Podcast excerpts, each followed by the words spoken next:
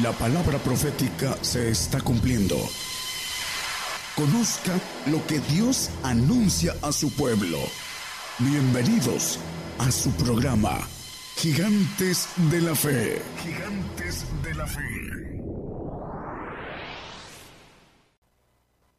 Buenos días hermanos, tengan ustedes aquí en horario de México y para aquellos que nos escuchan en otros países, en sus diferentes horarios, Dios les bendiga a todos. Ah, vamos a tomar un tema ah, acerca del misterio de Dios. Lo vamos a, tomar como parte de algo que difícilmente el creyente entiende ese misterio. Vamos a desglosar un poquito eh, algo con relación a lo que maneja la palabra acerca de lo que es eh, el misterio de Dios que está dado a los profetas y a los a los apóstoles y profetas, como no lo ponga hermano, simplemente como dice eh, Efesios 5.3, eh, perdón, 3.5, uh, esos misterios han dados a los apóstoles y profetas. Vamos a ver en Colosenses 2, en el versículo 2 y 3, que en ese misterio de Dios está encerrado todos los tesoros eh, de sabiduría, para que sean confortados sus corazones unidos en amor y en todas riquezas de cumplido entendimiento para conocer el misterio de Dios y del Padre y de Cristo. El 3, por favor. En el cual están escondidos todos los tesoros de sabiduría y conocimiento. Bueno, es importante, hay un texto que no lo ponga hermanos, el 924 de Jeremías, como referencia Dios quiere que le entendamos y le conozcamos. No podemos entender a una persona que no conocemos. Es importante que debemos de, primero, de conocerlo para, como dice las dos cosas que nos pide el Señor, que le entendamos y le conozcamos. Para entenderlo, necesitamos conocer a Dios. Y uno de esos dos puntos importantes es el misterio de Dios para que podamos entender y conocer lo que Dios nos quiere dar, que es muy grande y que ahí en esos, uh, en esos misterios de Dios, del Padre y de Cristo están escondidos todos los tesoros de sabiduría y conocimiento, como dice el apóstol Pablo escribiendo a los Colosenses, perdón. Apocalipsis 5, 11. Vamos a ver que Dios es un ejército. Y lo dice la palabra, y podríamos estar aquí hablando de textos y más textos sobre esto. Pero vamos a tomar dos textos, eh, uno en Apocalipsis, otro en Daniel, y vamos a ver lo que nos dice la palabra acerca de lo que es Dios. Y miré y oí la voz de muchos ángeles alrededor del trono y de los animales y de los ancianos, y la multitud de ellos eran millones de millones. La multitud que se reunía alrededor del trono eran millones de millones. Aquí hay un plural, no es un millón, sino millones de millones. Cuando nosotros multiplicamos mínimo dos, porque el plural es mínimo dos, serían cuatro cuatrillones de multitud que están reunidos en el trono. Bueno, vamos a Daniel eh, 7.10. Vamos a confirmar. Un río de fuego procedía y salía delante de él. Millares de millares le servían y millones de millones asistían delante de él. El juez se sentó y los libros se abrieron. Bueno, aquí vuelve a repetir los millones de millones. El ejército de Dios que es un ejército todopoderoso y que aquí lo divide entre millares de millares y en los otros creados, eh, que son millones de millones. Eh, hay un ejército de Satanás que aquí, si nos lo vemos en Apocalipsis 9:16, vamos a ver la gran diferencia de un ejército caído que se rebeló contra este ejército de Dios que es muy numeroso. Vamos a verlo a la luz de la palabra con claridad. Y el número del ejército de los de a caballo eran 200 millones y oí el número de ellos. Bueno, estos, si nosotros vamos a, a ese pasaje, viene hablando de los que van a, a, subir del abismo y van a, a tener eh, pleito contra el hombre. Dice que va a matar una tercera parte de seres humanos, dice estos de a caballo que son ángeles caídos. no sé si quiere poner 17, que creo que dice y así los caballos, dice, vi los caballos en visión y los que sobre ellos estaban sentados, los cuales tenían corazas de fuego, de jacinto, de, azufre, y las cabezas de los caballos eran como cabezas de leones, y la boca de ellos salía fuego y humo y azufre. 18, hermano, por favor. De esas tres plagas fue muerta la tercera parte de los hombres del fuego y del humo y del azufre que salían de la boca de ellos. Bueno, está hablando del ejército caído, dos, dos millones, comparado con cuatro a cuatrillones que manejan estos dos pasajes que leímos. Y Job 25.3 nos dice algo importante. ¿Tiene su ejército número o sobre quién no está su luz? Hablando de Jehová de los ejércitos. ¿Tienen sus ejércitos número? Bueno, vimos una figura matemática de algo muy grande acerca de el ejército de Dios. Segunda de Reyes 6, 16, 15 y 16, por favor. Un pasaje que conocemos los que leemos la palabra. Dice, levantándose de mañana el que servía al varón de Dios para salir de, he aquí el ejército que tenía cercada la ciudad con gente de a caballo y carros. Entonces su criado le dijo, hablando eh, de Eliseo, le dijo, ah, Señor mío, ¿qué, haré, qué, haremos? El 16 dice, y él le dijo, no hayas miedo, porque más son los que están con nosotros que los que están con ellos. Conocemos el pasaje a fondo y le dio el Señor vista al eh, lo que es el siervo el criado de Eliseo para que viera los ejércitos de Dios y dice, eh, no tengas miedo, son más los que están con nosotros que los que están con ellos. Bueno, hay algo por cuestiones de conocimiento que necesitamos entender que es más fácil tomar decisiones inteligentes, pero para esto necesitamos inteligencia divina, no humana, porque el hombre, por falta de creer en la palabra de Dios, no hace las cosas con inteligencia divina. Y toma ah, cuando toma ah, parte de algo que por ignorancia desconoce y dice que la ignorancia es, es pecado. Dice la manera, la, palabra.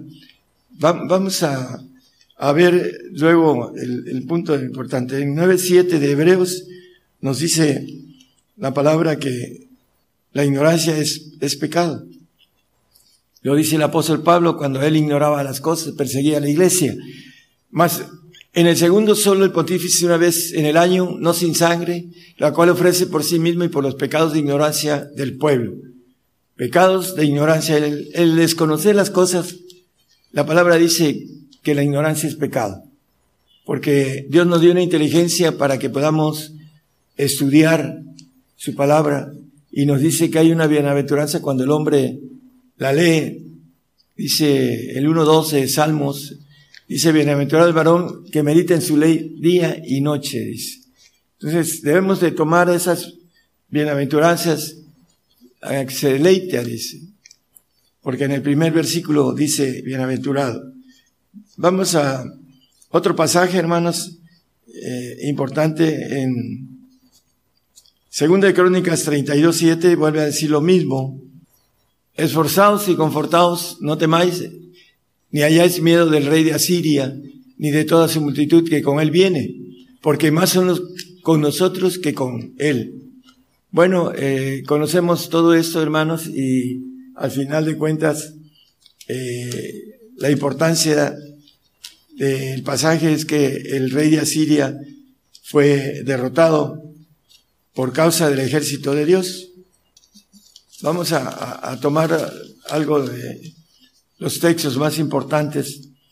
Eh, Jeremías 33, 3 nos dice, clama a mí y te responderé y te enseñaré cosas grandes y dificultosas que tú no sabes. Clamar al Señor.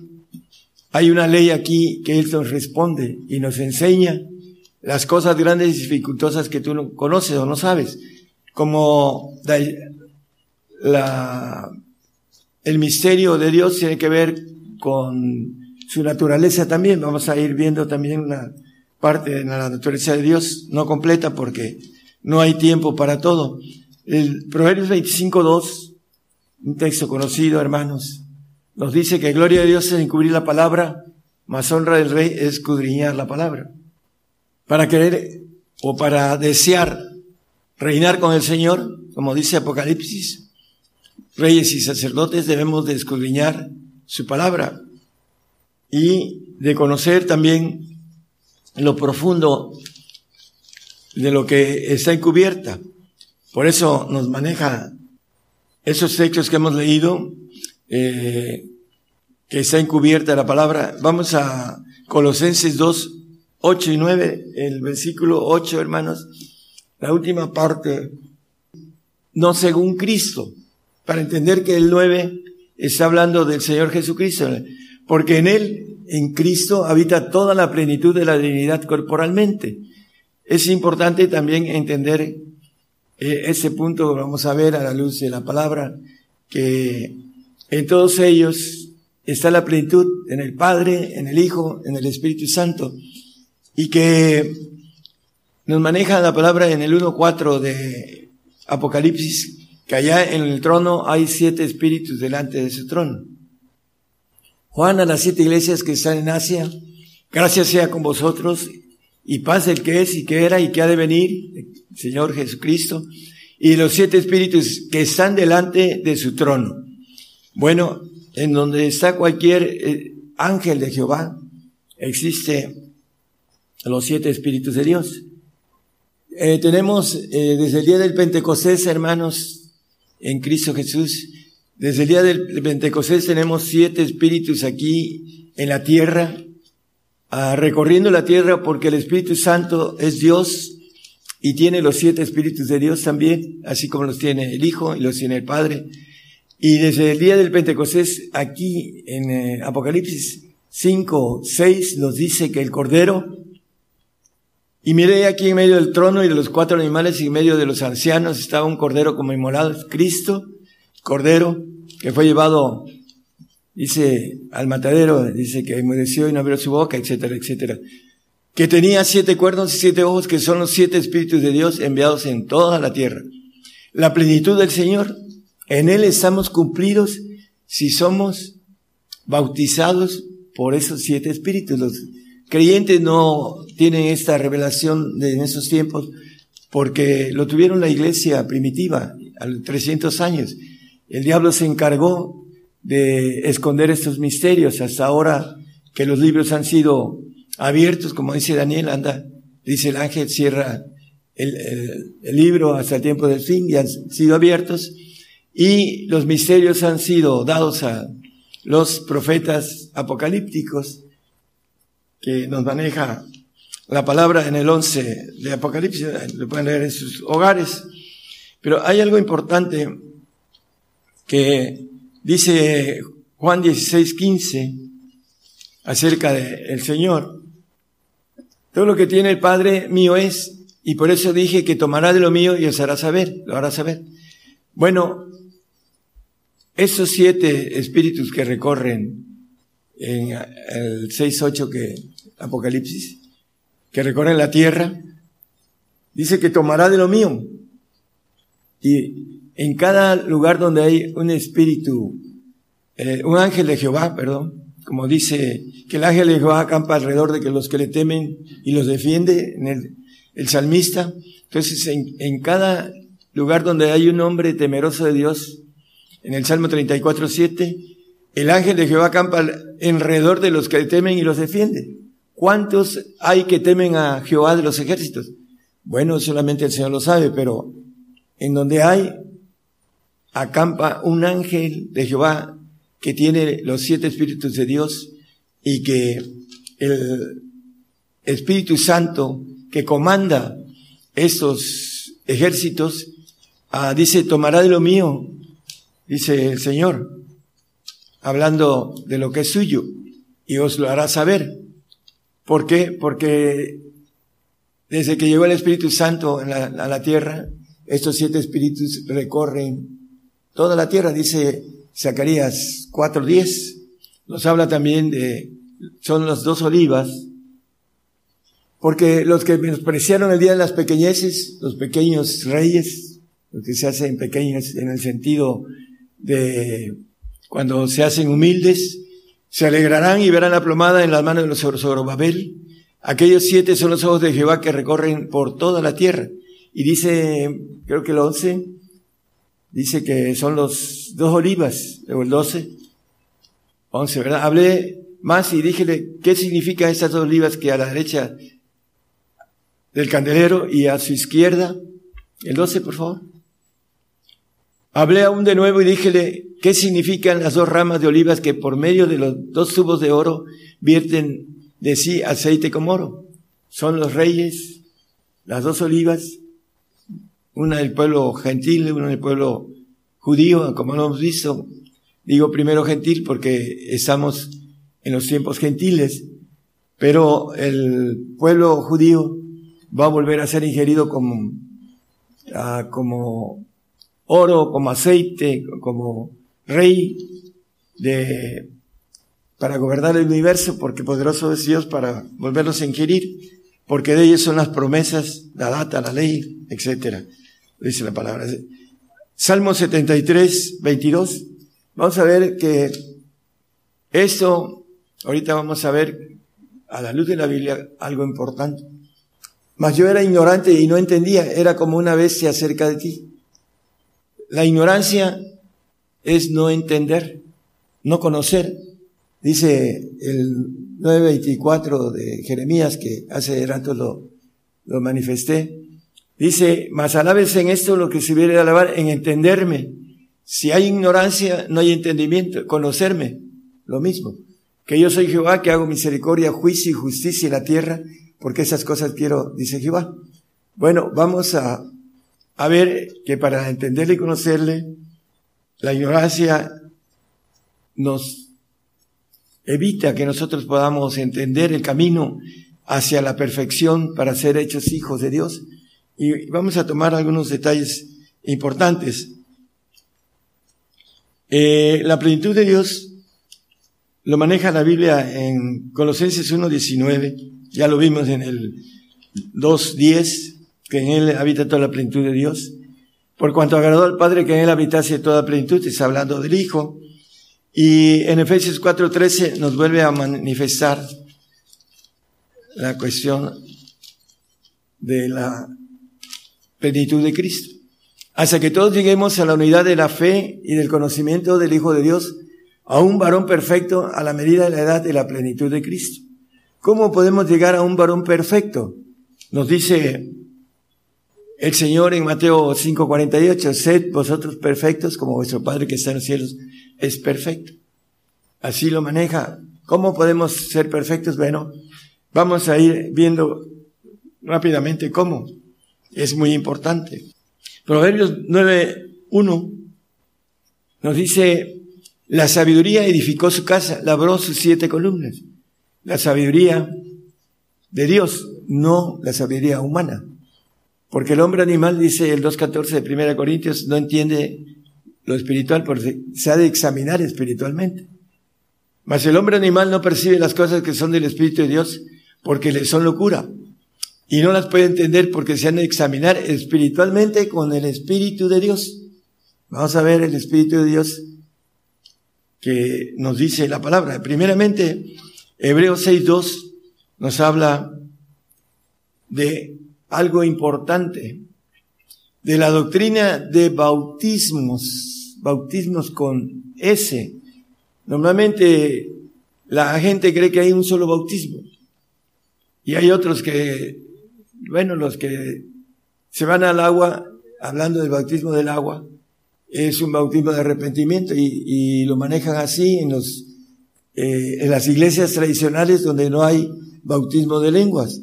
Y los que bautizan en lenguas creen que únicamente es el Espíritu Santo, que representa a Dios. Y no es así tampoco. Vamos a ver que eh, primeramente la doctrina de bautismos con S, en plural, y la imposición de manos y la resurrección de los muertos y del juicio eterno. Bueno, vamos a empezar a ver algo importante. Mateo 28, 19 nos habla de, le da órdenes a los discípulos, por tanto ir y doctrinar a todos los gentiles, a los gentiles. Es el tiempo de nosotros, bautizándolos en el nombre del Padre, del Hijo y del Espíritu Santo. Bueno, aquí hay tres bautismos, por eso dice la Biblia en el principio del texto que leímos, en el 2.3, que en el misterio del Padre de, Cristo y, de Dios, dice que están envueltos eh, o están escondidos todos los tesoros de sabiduría divina. Y vamos a ver que el Espíritu Santo nos dice la Biblia que se pide, solamente por pedirlo se da. En Lucas 11:13, que si somos malos padres, dice, pues si vosotros siendo malos sabéis dar buenas dádivas a vuestros hijos, ¿cuánto más vuestro Padre Celestial dará el Espíritu Santo a los que lo piden de Él? El único y, la importancia de tener al Espíritu Santo que nos quiere llevar al Señor y después al Señor al Padre, eh, tiene que ver con pedirlo nada más. Es importante que nosotros entendamos que Dios no miente y que si se lo pide uno creyendo, el Señor nos da. ¿Para qué? Dice que el que habla en lenguas habla con Dios, dice el 14.2 de 1 Corintios. Y el 4 dice que habla en misterio. Dice, edifica a la iglesia hablando del misterio que maneja, que habla en lengua extraña, habla en misterio. Y el, en Romanos 8, 27 dice que eh, demanda por nuestra santificación al final del texto, mas el que escudriña los corazones sabe cuál es el intento del Espíritu, del Espíritu Santo, porque conforme a la voluntad de Dios demanda por los santos, para que podamos estar en el reino como santos. Y el Señor dice que clama por nosotros al Padre para que seamos perfectos. Ese es la trilogía de bautismo que nos lleva a los otros cuatro que, que son también espíritus de Dios. Vamos a verlos ah, rápidamente. Lucas 12, 49 y 50. Para ser bautizados, todos los cristianos en ese, en ese tiempo vamos a ser bautizados con fuego. Pero es importante entender que solo al, al perfecto se le va a dar un espíritu de fuego para que tenga poder sobre el fuego. Fuego vine a meter en la tierra. ¿Y qué quiero si ya está encendido? El que vino el Señor vino a encender la tierra a través del espíritu de fuego. ¿Por qué? Porque vamos a ser bautizados por fuego. Empero de bautismo me es necesario ser bautizado, de ese bautismo de fuego en la cruz. ¿Y cómo me angustia hasta que sea cumplido? Todavía no era ah, el tiempo que ir a la cruz, por eso dice que se angustiaba para ser bautizado por este bautismo de fuego. Eh, sabemos de Daniel, no lo ponga este, Daniel 3, 25, 26 habla de el horno de fuego, en donde tres fueron echados vivos al horno de fuego y salieron ilesos porque el Señor los cubrió con el poder que tiene sobre el fuego. Segunda de Pedro 3, 7. Mas los cielos que son ahora y la tierra son considerados por la misma palabra, guardados para el fuego en el día del juicio. El día del juicio del trono blanco y la perdición de los hombres impíos. La tierra va a ser desbaratada por fuego, porque Dios es fuego consumidor. Y lo vemos en Apocalipsis 14, 18. Dice que un ángel se paró en el sol y otro ángel salió del altar, el cual tenía poder sobre el fuego. Bueno, esta es la parte donde dice poder sobre el fuego. Y clamó con gran voz al que tenía la voz aguda, diciendo, mete tu voz aguda, y venían los racimos de la tierra porque están maduras sus uvas. Bueno, este ángel que tenía poder sobre el fuego, viene siendo un ángel todopoderoso de parte de esa naturaleza de Dios. Y primera de Pedro 1.7, para terminar, el punto importante, para que la prueba de vuestra fe, mucho más preciosa que el oro, el cual perece, bien que sea probada con fuego. Para aquellos que vamos a recibir el espíritu de fuego, para que tengamos después en la eternidad poder sobre de destrucción, para poder gobernar los cielos. Es uno de los espíritus de destrucción que tiene Dios. Sea hallada en la alabanza, en gloria y en honra cuando Jesucristo fuere manifestado. Este espíritu no es para todos, es para aquel que sea, que tenga la oportunidad, como el Señor nos maneja, sed pues vosotros perfectos como vuestro Padre que está en los cielos es perfecto. Para tener la plenitud de Cristo, como lo leímos en el 4.13 de Efesios. Vamos a, a seguir, aquí hay un bautismo de justicia que los hombres se quieren saltar.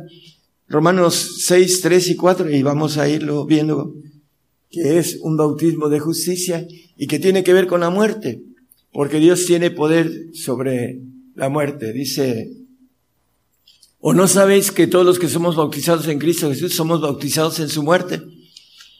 Bueno, el bautismo que maneja la palabra, hermanos, para los que van a ser perfectos, Isaías 11.4 nos, nos dice que tendremos poder sobre la muerte para aquellos que van a ser perfectos, sino que juzgará con justicia a los pobres y arguirá con equidad a los mansos de la tierra y herirá la tierra con la vara de su boca y con el espíritu de sus labios matará al impío.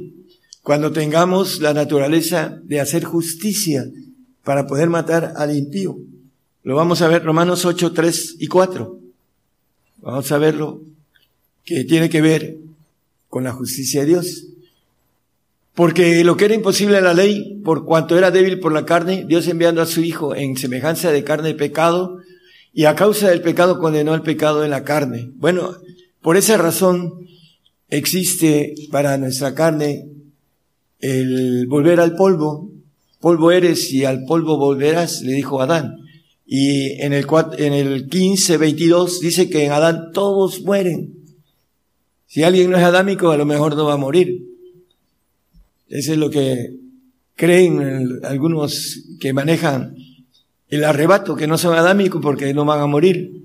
Porque así como en Adán todos mueren, todos morimos porque es la justicia de Dios. Ahorita vamos a verlo en el texto que dejamos pendiente. Así también en Cristo todos son vivificados, serán vivificados. Todos, buenos y malos, salvos y santos y justos y ateos. Y... Bueno, el 8.4 de Romanos, hermano, para que la justicia de la ley fuese cumplida en nosotros. Condenó a la, el pecado en la carne, para que la justicia de la ley, dice que en todos, ahorita que leímos el 15-22, dice que todos morimos. No lo pongan mano, bueno, ya, ya lo puse, todos mueren. No hay nadie que quede fuera de ese concepto de todos. Aquellos que se quieren ir en el arrebato tienen miedo a la muerte, tienen miedo a... No hay mayor amor que ese que el que da su vida por sus hermanos.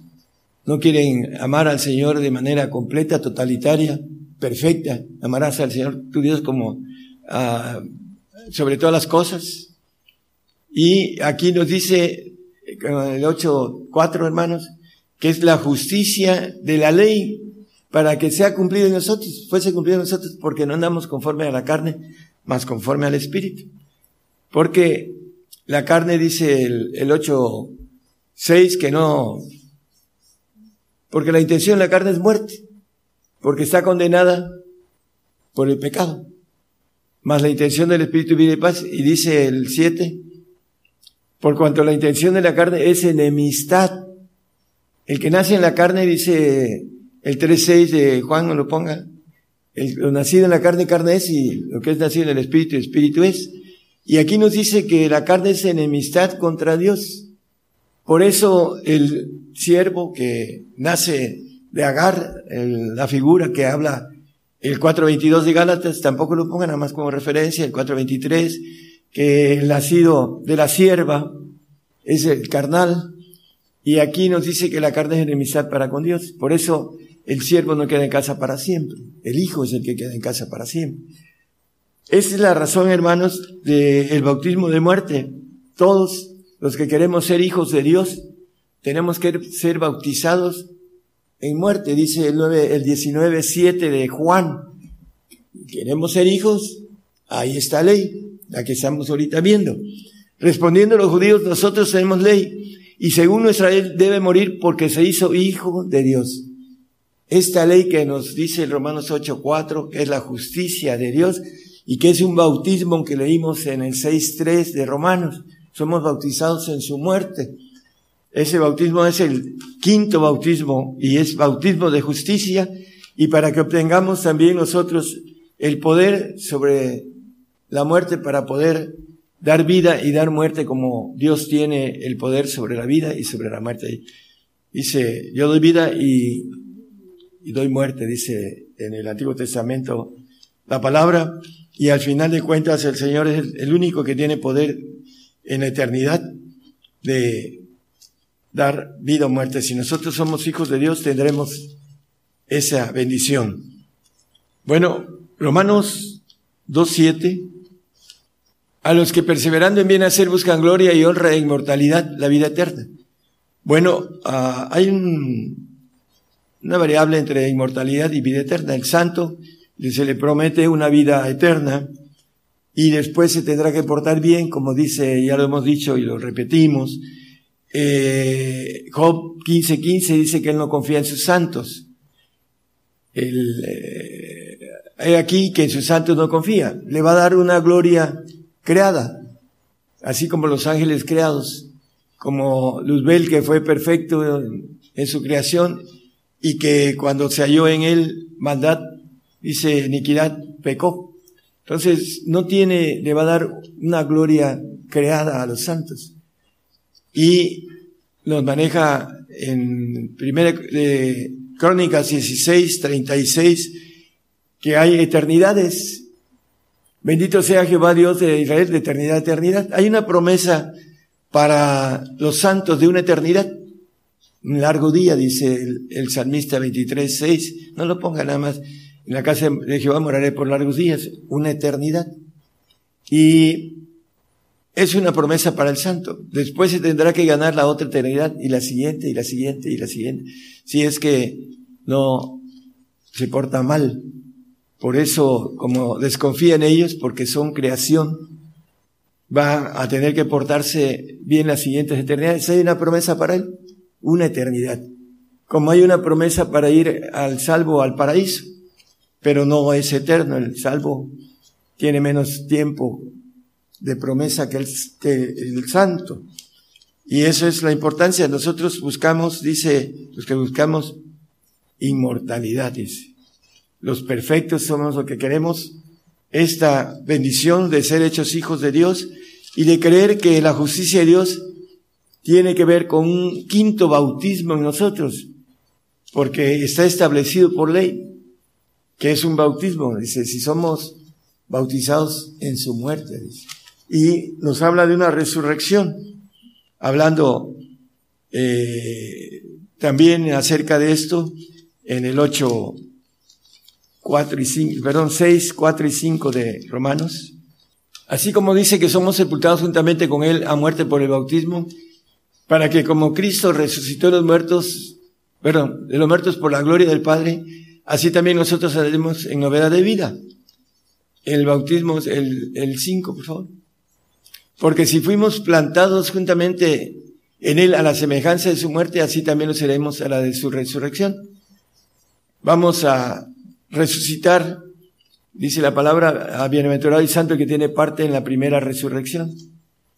Vamos a resucitar cuando venga el Señor, porque dice la misma Biblia, en el 12, 14 de Hebreos, que sin santidad, seguir la paz con, con todos y la santidad sin la cual nadie verá al Señor, vamos a tener que tener la bendición de ser dignos del Señor para estar en esa resurrección, que es un bautismo para los perfectos, la resurrección de bienaventurados. El que no tiene esa bienaventuranza de santo no estará en el reino terrenal y tampoco en el reino de los cielos. Estará en el paraíso o en una condenación si niega al Señor en esos tiempos, si se pone la vacuna que no entiende, que lo van a hacer transhumano y no va a tener voluntad para poder dar la vida por el Señor. Va a ser engañado, como dice la palabra. Así que, hermanos, es importante para aquellos que no creen en esas cosas que son para los entendidos, eh, que dice aquí esta bienaventuranza de resurrección. Dice el apóstol que los que no tienen esa esperanza son los más miserables de los hombres. Así los llama. Y necios, hablando de, también de la misma resurrección. Lo que tú sembras, si no muere antes, no se vivifica, dice. Entonces, es importante entonces entender que para resucitar tenemos que morir. Para ser santo y tener parte en esa primera resurrección, que es una ley de la, que, de justicia, de morir, para que podamos tener vida. Como dice en, Cristo Jesús, todos serán vivificados, el texto que leímos del 1522 de Primera de Corintios. Entonces vamos a seguir, hermanos, con el punto importante de la, en Proverbios 10, 29, fortaleza es al perfecto el camino de Jehová. Toda la naturaleza de Dios va a ser dada en esa plenitud del Señor. Dice, yo soy el camino, la vida y la verdad y nadie viene al Padre sino por mí. El Señor nos da todos los espíritus de Dios porque Él hizo la redención. Y la Biblia le llama Padre, Padre eterno, príncipe de paz, en Isaías. Le dice Felipe, Señor, muéstranos al Padre. Felipe dice, tanto tiempo he estado con vosotros y no me conocéis. Bueno, el Señor nos da toda la plenitud, lo leímos hermanos, en el eh, Colosenses 2, 9 y 10, en Cristo, dice, en Él habita toda la plenitud de Dios. Él nos da esa capacidad plena que nos habla de el 4.13 de Efesios. Dice que leímos, que creo que lo leímos, hasta que todos lleguemos a la unidad de la fe y del conocimiento del Hijo de Dios. Acuérdense que para conocer necesitamos el conocimiento para entender lo que es el Señor, lo que es el, el misterio de Dios, el misterio de Cristo, el misterio del Padre. ¿Para qué? Para que ahí están encerrados todos los tesoros de sabiduría divina, dice lo que leímos al principio. Y dice a un varón perfecto, sed pues vosotros perfectos como vuestro Padre que está en los cielos es perfecto. A la medida de la edad de la plenitud de Cristo. Tener el Espíritu del Padre es, volvemos al, al versículo que leímos en el Proverbios 10, 29, dice, acerca de la fortaleza. Fortaleces al perfecto del camino de Jehová. Bueno, la plenitud de Dios en nosotros, que es a través de Jesucristo, que son los bautismos de esos siete espíritus de Dios, para que podamos ser una nueva criatura en los cielos. Tenemos que caminar, eh, dice, imitadme, dice el Señor, que soy humilde y manso. Manso, obediente, quiere decir. Algunos creen que es otra cosa, dice humilde y obediente, para decirlo de otra manera. El Señor fue obediente hasta la muerte y muerte de cruz. Y que debe de haber ese mismo sentir en nosotros, dice el Señor. El apóstol Pablo escribiendo a través de eh, los filipenses. No lo ponga, hermano. Vamos a, a esa fortaleza que viene siendo la inmortalidad que se le da al perfecto. Eh, se le da toda la plenitud de Dios, la omnipresencia, omnisapiencia, eh, eh, ser todopoderoso, ser inmortal. Eso es para aquellos entendidos, como dice el Señor, entendidos es lo que quiero del hombre que sea entendido y que me conozca, dice. ¿Cómo es el camino para que seamos fortalecidos en ese camino de perfección? Que al final, en la eternidad, dice, eh, perdón, Hebreos 10, 14, que seremos presentados ese cuerpo de gobernación, cuerpo de, del Señor, la ofrenda, la esposa, etcétera, los hijos. Dice, porque con una sola ofrenda hizo perfectos para siempre los santificados. Los santos del Altísimo, ya lo vimos en la otra ocasión, no los santos eh, que van a tener una gloria uh, humana, bueno, no humana, una gloria eh, celestial, pero creada. Y aquí nos maneja a los santos del Altísimo, que van a ser hechos perfectos para siempre y van a gobernar para siempre. Jamás dice el, el 22.5.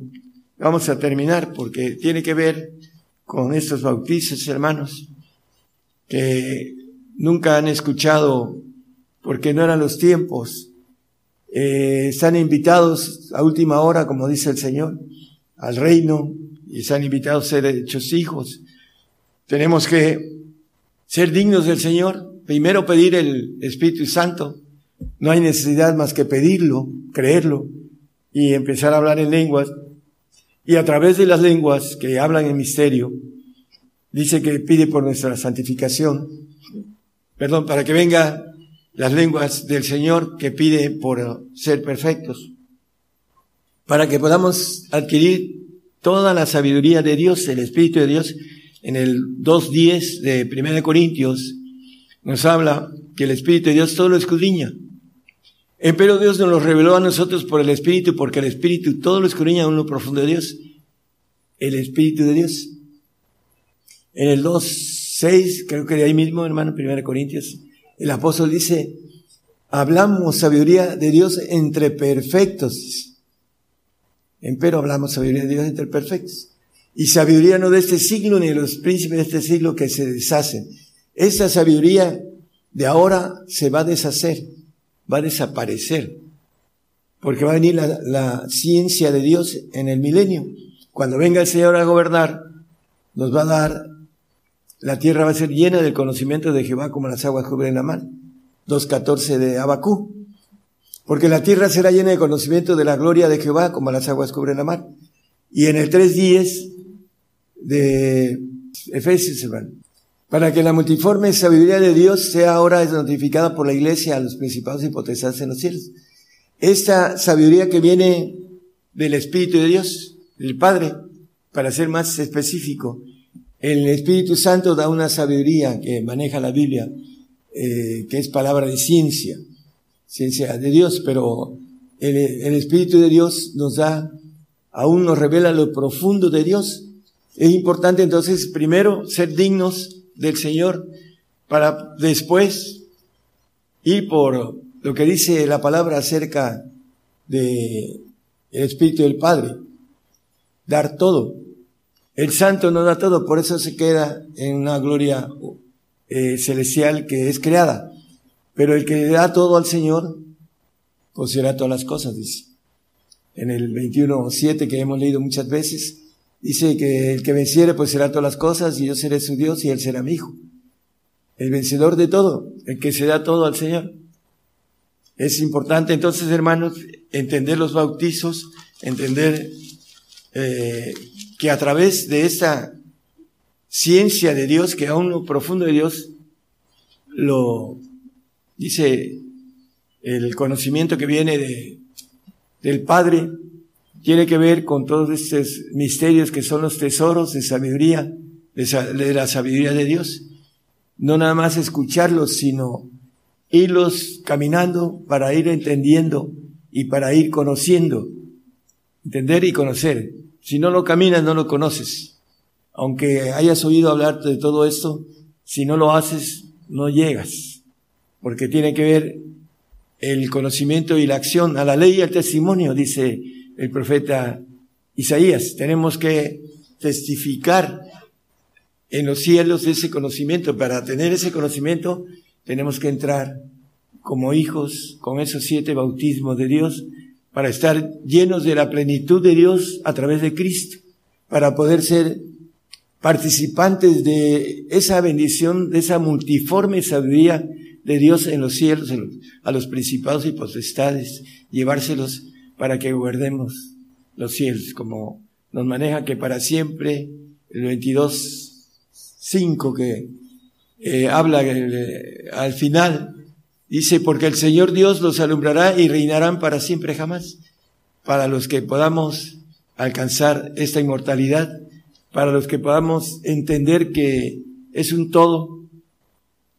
Hay un juego que, de, de niño que hay una pirinola y se pone todo para que tomes todo. Aquí es así.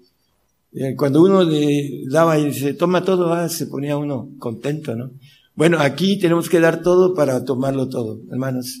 Esa es la ley que nos da el primer mandamiento. Amarás a tu Dios sobre todas las cosas y a tu prójimo como a ti mismo. ¿Para qué? Para estar en esa bendición tan grande de tener los, ah, los bautizos de parte de Dios. Acuérdense, Hebreos 6.2, la doctrina de bautismos. Esa es la que estamos ahorita dando, hermanos, y la imposición de manos para, hablando del Espíritu Santo, también viene a través de imposición de manos. ¿A cuántos hemos iglesias completas, grandes, hemos impuesto manos para el Espíritu Santo? ¿Es cuestión de pedirlo o de que alguien que tenga repartición de Espíritu Santo le imponga manos? Es importante entonces, hermano, empezar en lo espiritual porque lo nacido en la carne, carne es y es enemistad para con Dios. No se quede ahí. Vaya en pos de todo. Tómelo todo siempre y cuando lo ponga todo. Dios les bendiga a todos, Por el día de hoy hemos conocido más de la palabra profética más permanente que alumbra como una antorcha en un lugar oscuro hasta que el día esclarezca y el lucero de la mañana salga en vuestros corazones. Esta ha sido una producción especial de Gigantes de la Fe.